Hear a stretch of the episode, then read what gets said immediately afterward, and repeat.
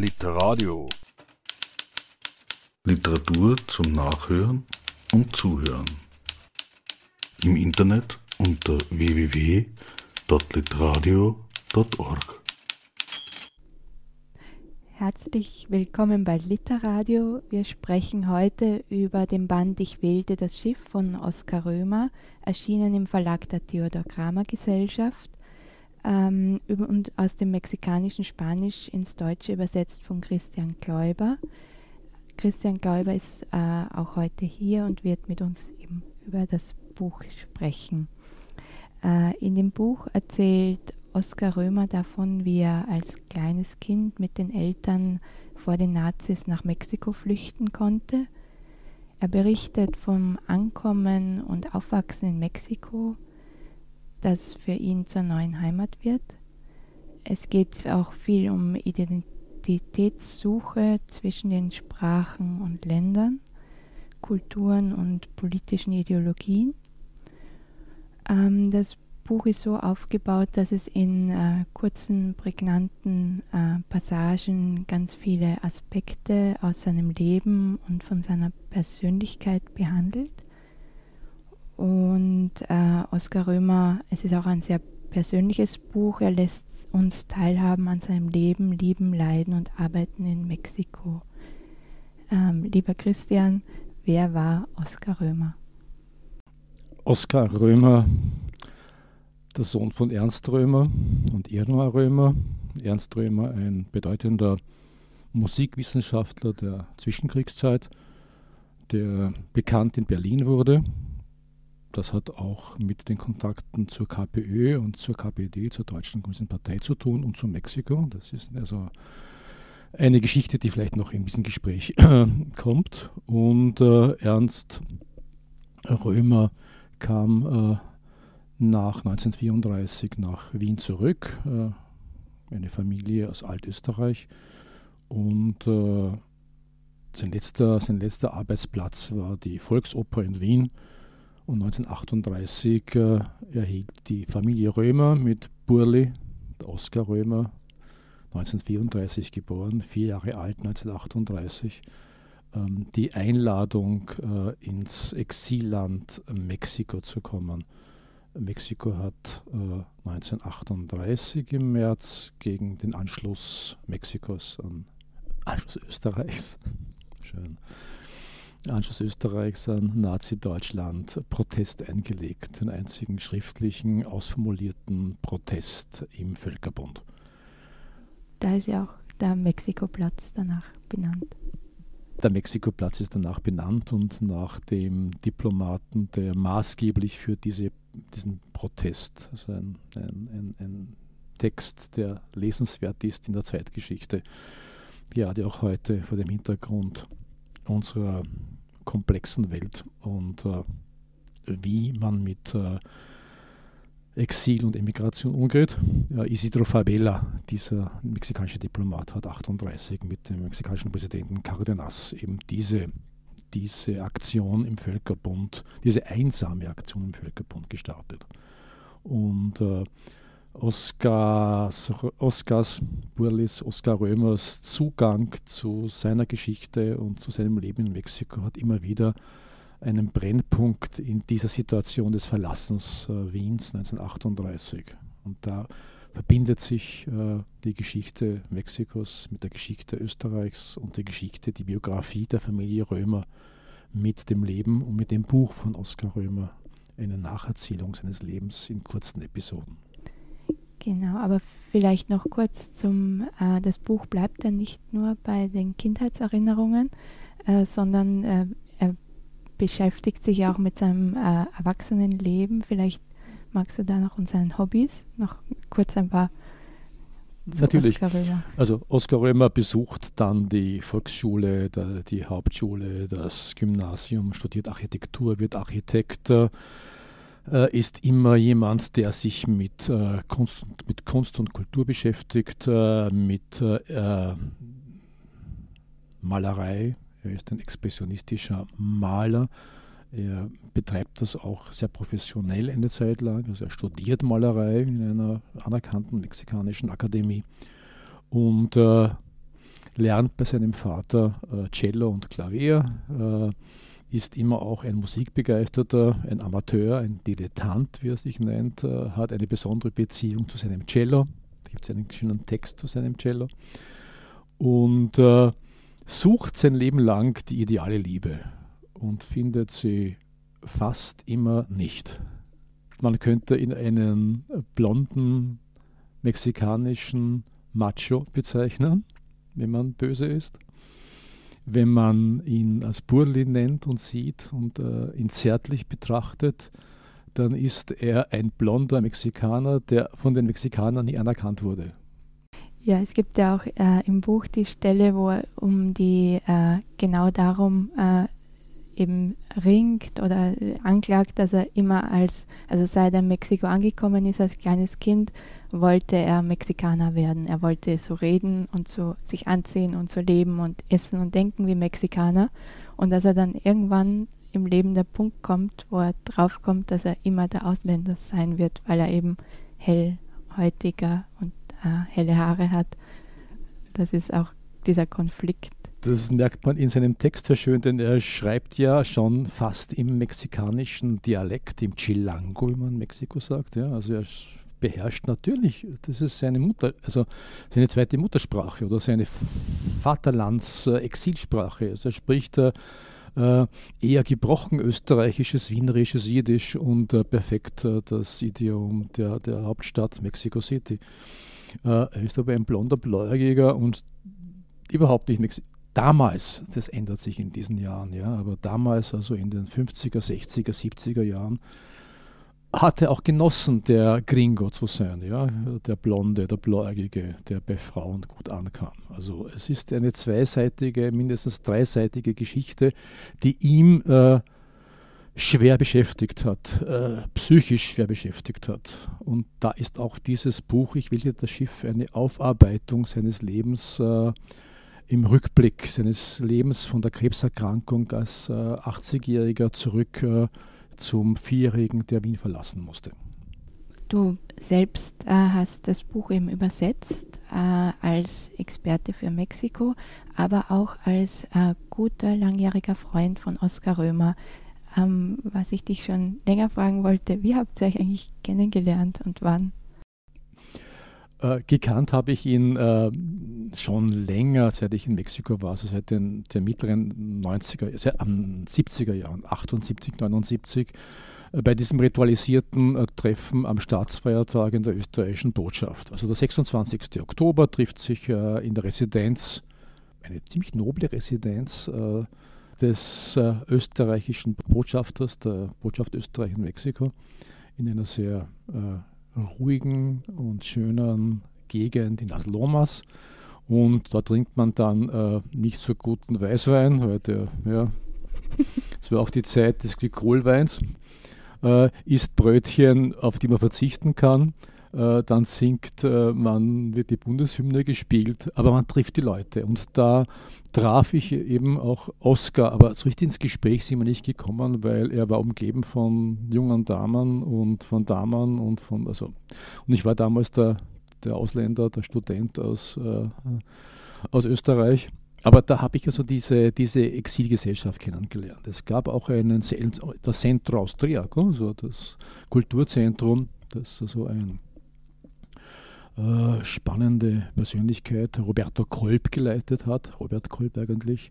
Und da traf man sich zur heutigen Musik und zum, äh, zu, zu lustigen äh, äh, Abenden mit viel Alkohol und, äh, und weinerlichen Geschichten aus der guten alten Zeit. Und dort trafen sich eben auch zum Beispiel der Bruno Schwebel, da gibt es ein anderes Buch, äh, und der Oskar Römer kam nicht immer, aber man kannte, man wusste, wer er ist.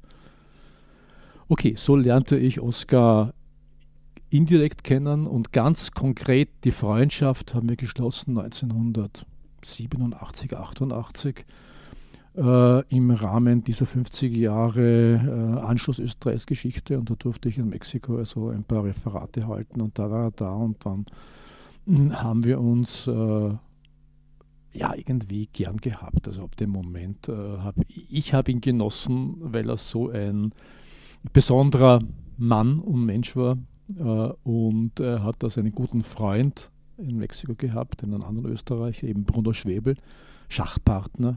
Bruno Schwebel war mexikanischer Schachgroßmeister eine Zeit lang. Und der Oscar wollte immer auch also besser sein als der Bruno. Und diese Konkurrenz dieser Männer, dieser Männergesellschaft im Exil hat äh, viel Spaß gemacht. Das war der Beginn der Freundschaft.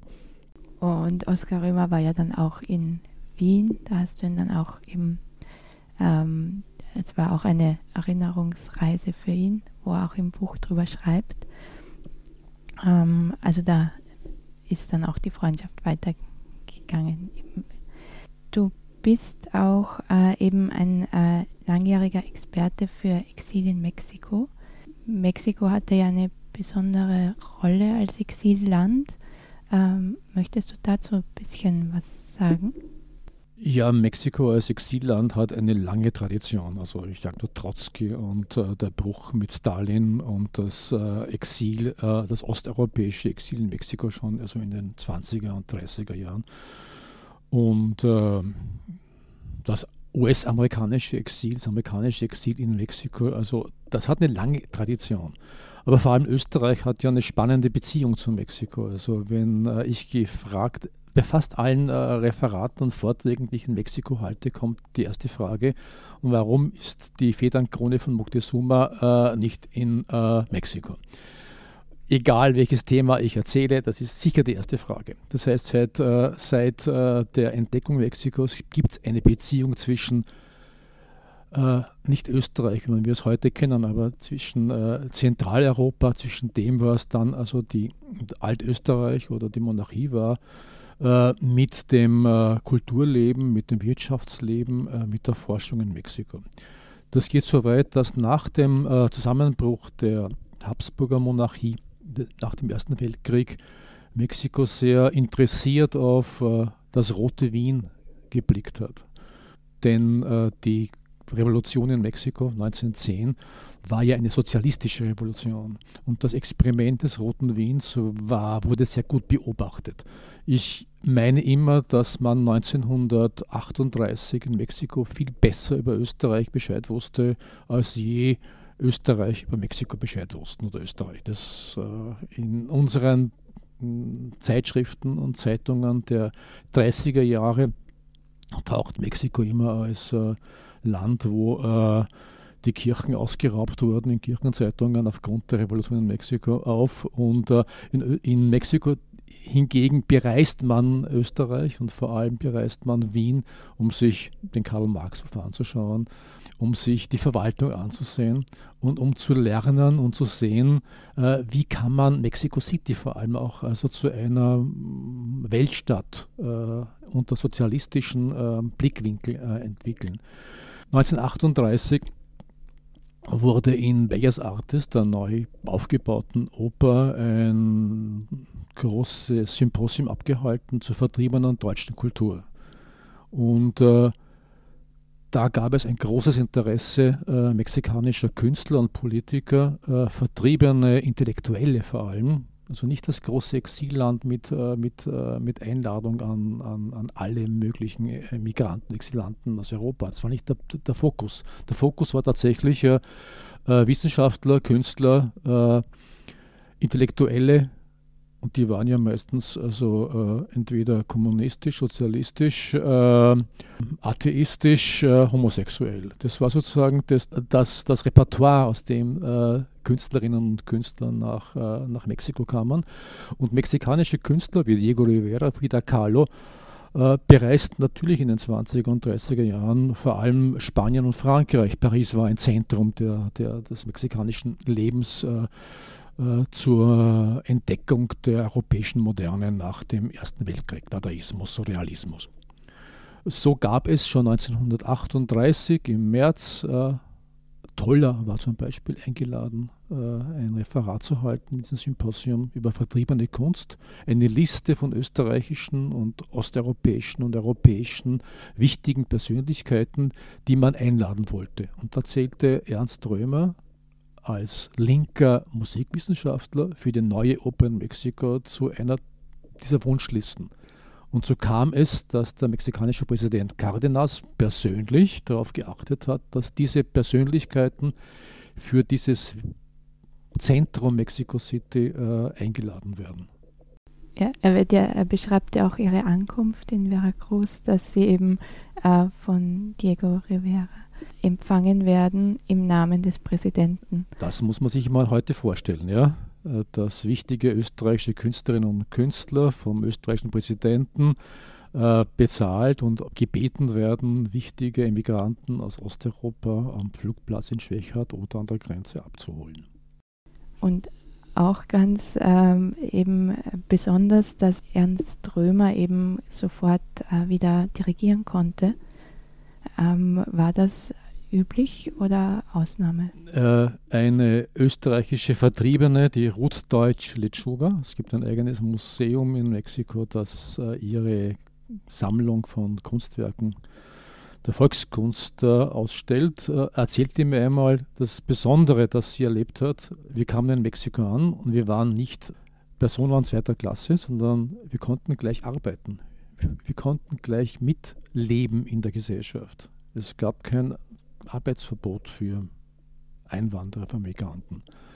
Und ich glaube, das war ein, äh, ein Erlebnis, das, äh, sie, das diese Personen geprägt haben. Und so hat der Ernst Römer kam in Mexico City an und hat gleich so nach ein paar Tagen in einer Radiostation, Radios von damals in der Zwischenkriegszeit, dass die hatten Konzertsäle und da spielte dirigierte Ernst Römer und äh, äh, irgendwie machte man sich viel später lustig, dass äh, die äh, dass äh, Ernst Römer in einem Jahr, glaube ich, äh, die Fledermaus über 30 Mal dirigiert hat. Ja? Glücklich ist, wer vergisst, was nicht zu ändern ist.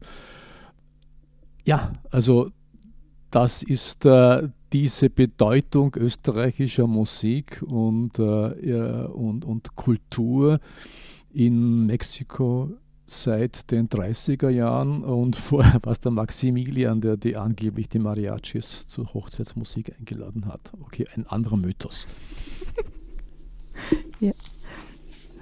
Weil er ja auch nicht nur die Fledermaus, genau, sondern vielleicht ja, ja. ergänzen wir das da jetzt an der Stelle, äh, er hat nicht nur die Fledermaus in Mexiko aufgeführt, sondern eben äh, vor allem auch Maler Schönbergmaler. Und eben, das muss man auch in Erinnerung rufen, das waren Erstaufführungen hm. in Mexiko. Da hat er sich sehr verdient gemacht. Ja, es ist verblüffend, wenn äh, man sich das Kulturleben des österreichischen und deutschsprachigen Exils zwischen 1942 und 50 ansieht das war ein intensivstes Kulturleben. Also Uraufführungen, Welturaufführungen in Lateinamerika von Schönberg. Die Drei-Groschen-Oper von Bertolt Brecht aufgeführt, in spanischer Fassung, in deutscher Fassung. Also das, und das haben die, die Emigranten, Exilanten also vorbereitet. Und ein Zentrum dieser, dieser Ideen, äh, dass man mit dem Papiersäbel, wie es äh, Bruno Frey beschrieben hat, also mit, äh, mit Sch als Schriftsteller, als Künstler gegen den Faschismus, gegen den Nationalsozialismus äh, kämpft in Mexiko. Und äh, dass man die andere Seite der deutschen, der deutschsprachigen äh, Kultur zeigt. Das war, äh, dieses Zentrum war der Salon Oskar Römer, das Haus von, äh, von äh, Irma und äh, Ernst Römer, der Salon Römer, wo, sich, äh, wo man sich traf. Die deutsche rechte Kolonie hat immer geätzt über die Kommunisten. Es waren natürlich alles Linke, die sich im, im, im Haus Römer getroffen haben.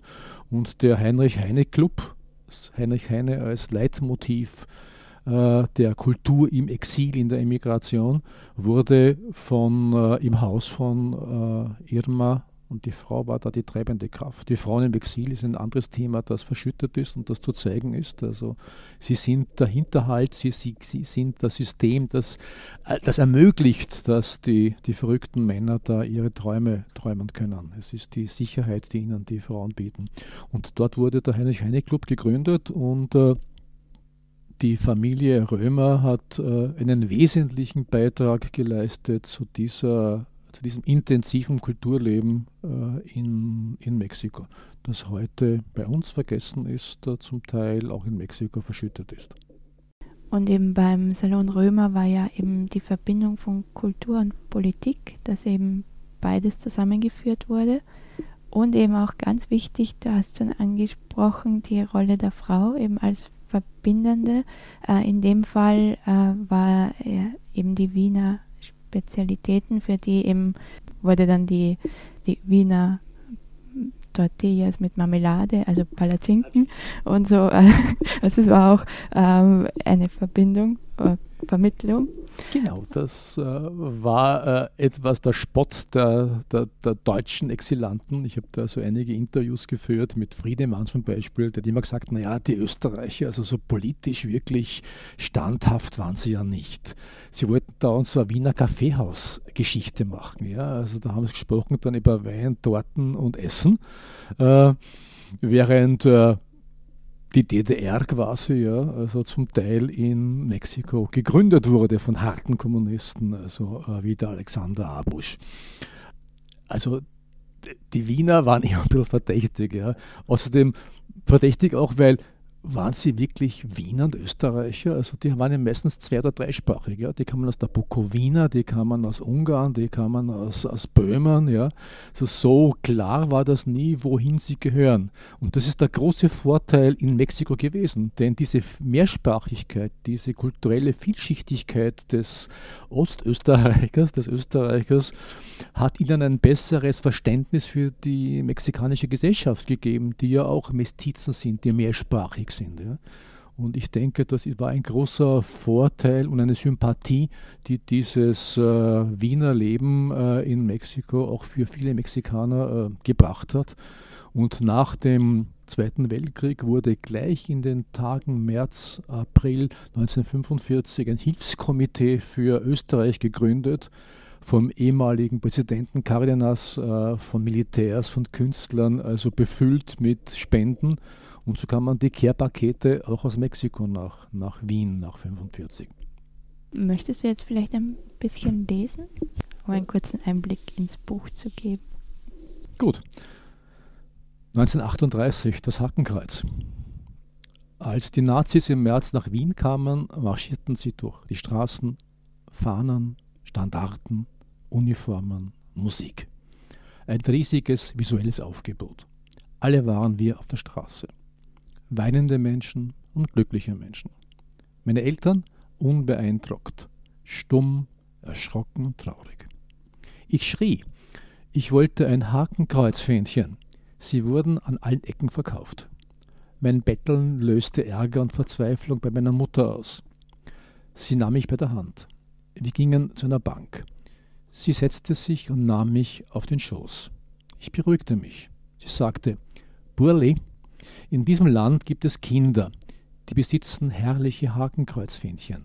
Und es gibt andere, die haben keine, werden aber eine wunderbare Reise machen in einem Schiff über das Meer. Welches Kind willst du sein? Ich wählte das Meer. Ich wählte das Schiff. 1938. Das Schiff. Wir verließen Cherbourg, Frankreich, Richtung Havanna und Mexiko.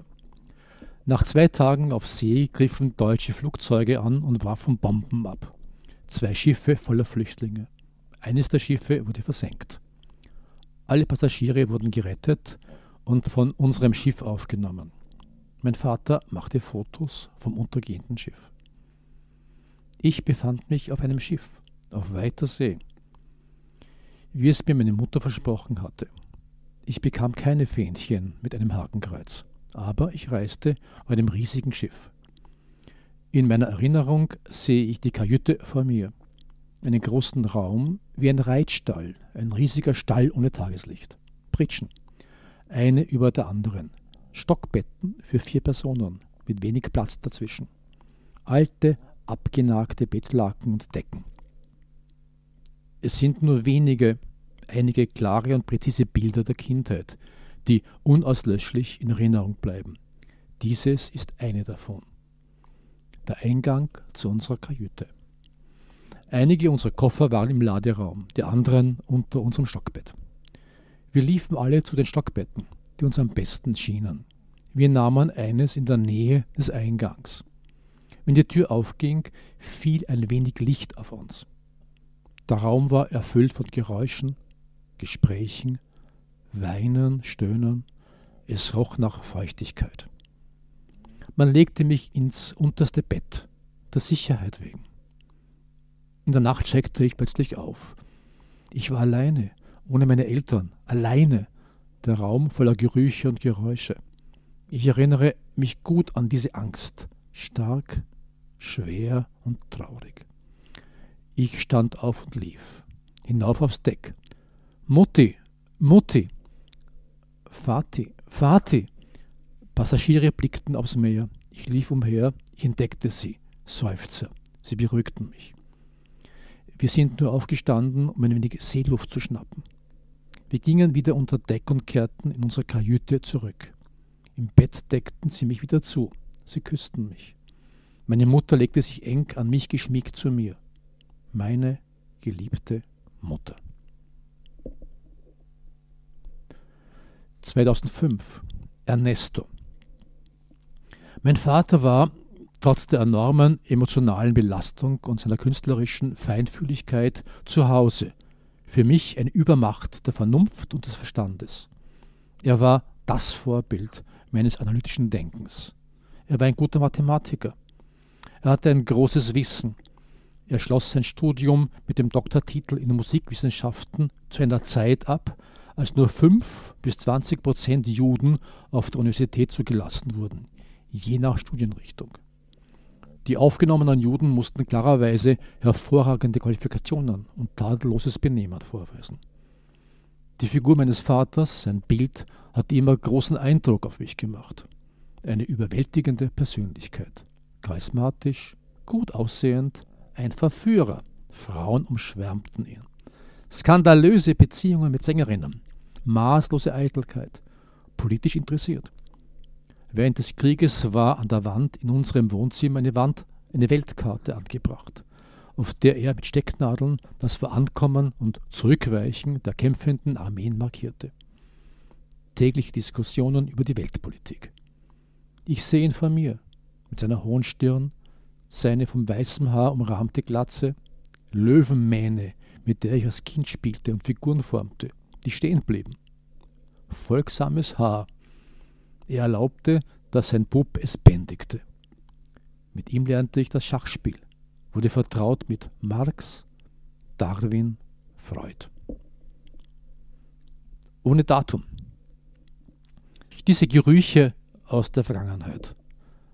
Karamellisierter Zucker, geschmolzene Schokolade, vom Finger geschleckt, kupferne Schüsseln, in denen Schnee geschlagen wird, warmer Herd, Frauen, viele Frauen, die hektisch schwitzend Speisen zubereiteten, Geschrei, Küchenschürzen, das Klirren von Geschirr. Miltons verlorenes Paradies, Essenz der Nostalgie, der Wunsch, in die Vergangenheit zurückzukehren, in die verlorene Welt von gestern, greifbar, warm, sicher. Intensiver Geruch und Geschmack, letzte Nostalgie, endgültige Nostalgie, unsere Kindheit, unsere erste Nahrung, unser erstes Schlagobers, unser erster Herd. Irma, meine Mutter, ich werde dich immer vermissen. Ja, das war ein kurzer Einblick ins Buch. Äh, es ist ein sehr vielschichtiges und komplexes Buch, ähm, das eben auch ähm, sehr viele Aspekte abdeckt und auch sehr widersprüchliche ähm, Aspekte von ähm, Oskar Römer, eben ein Selbstporträt kann man es auch lesen. Ähm, aber am besten liest man das Buch selbst, erschienen im Verlag der Theodor Kramer Gesellschaft. Ich danke nochmals herzlich Christian Kalber für das Gespräch. Literadio. Literatur zum Nachhören und Zuhören. Im Internet unter www.literadio.org.